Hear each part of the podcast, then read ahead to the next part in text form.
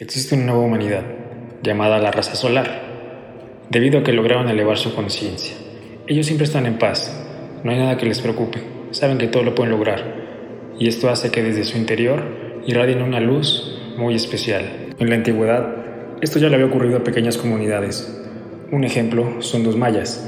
Ellos siempre supieron que su origen estaba en las Pleiades, y cuando terminaron su misión de dejar conocimientos nuevos en este mundo, ascendieron a su constelación. Ahora, estos nuevos humanos del Sol se han convertido en maestros y se dedican a viajar a través del universo y comparten sus experiencias a las razas que habitan planetas de baja densidad y los liberan de la oscuridad, así como a ellos alguna vez también les sucedió. Se requirió de tener voluntad y sensibilidad en los corazones para recibir un flujo de energía positiva que pudiera hacer efecto. ¿Y cuál es ese efecto? Lograr un cambio estructural en la materia hasta un nivel atómico, hasta el punto en el que nuestros receptores vibracionales solo acepten las energías más altas, en especial las del amor, dando por resultado un cambio también en el espíritu, el cual llegará hasta su estado superior.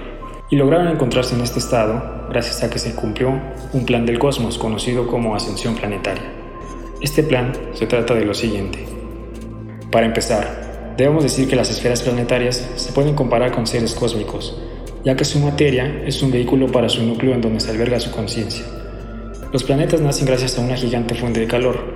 En el caso de la Tierra, sucedió que tras varios siglos de ser una masa incandescente, se enfrió, quedando una dura corteza en el exterior, pero con un sol en su interior. Y aquí es donde viene lo importante, ya que nuestro planeta es una escuela se podría decir que estamos próximos a graduarnos y avanzar al siguiente nivel como una humanidad más consciente.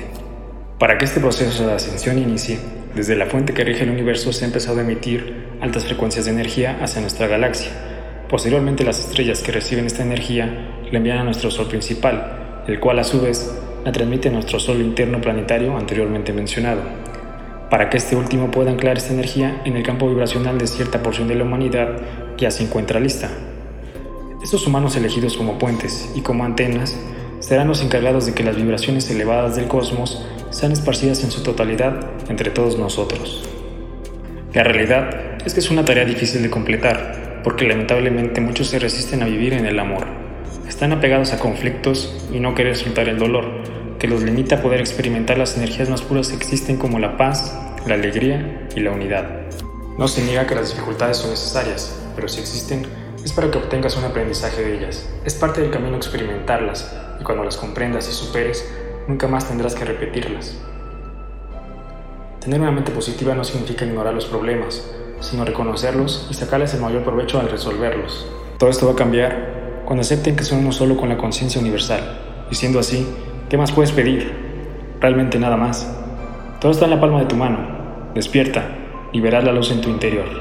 La meta es llegar a la iluminación, que nosotros, tanto como nuestro mundo, seamos los astros brillantes que eliminen toda oscuridad. Pero, ¿y si no hay planeta?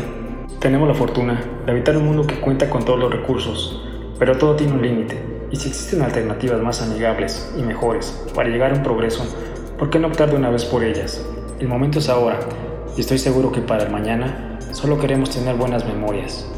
El tiempo se acaba, pero si pequeños átomos entrelazados logran formar una galaxia, está la posibilidad de que la unión de pequeñas secciones por nuestro planeta logren un cambio positivo.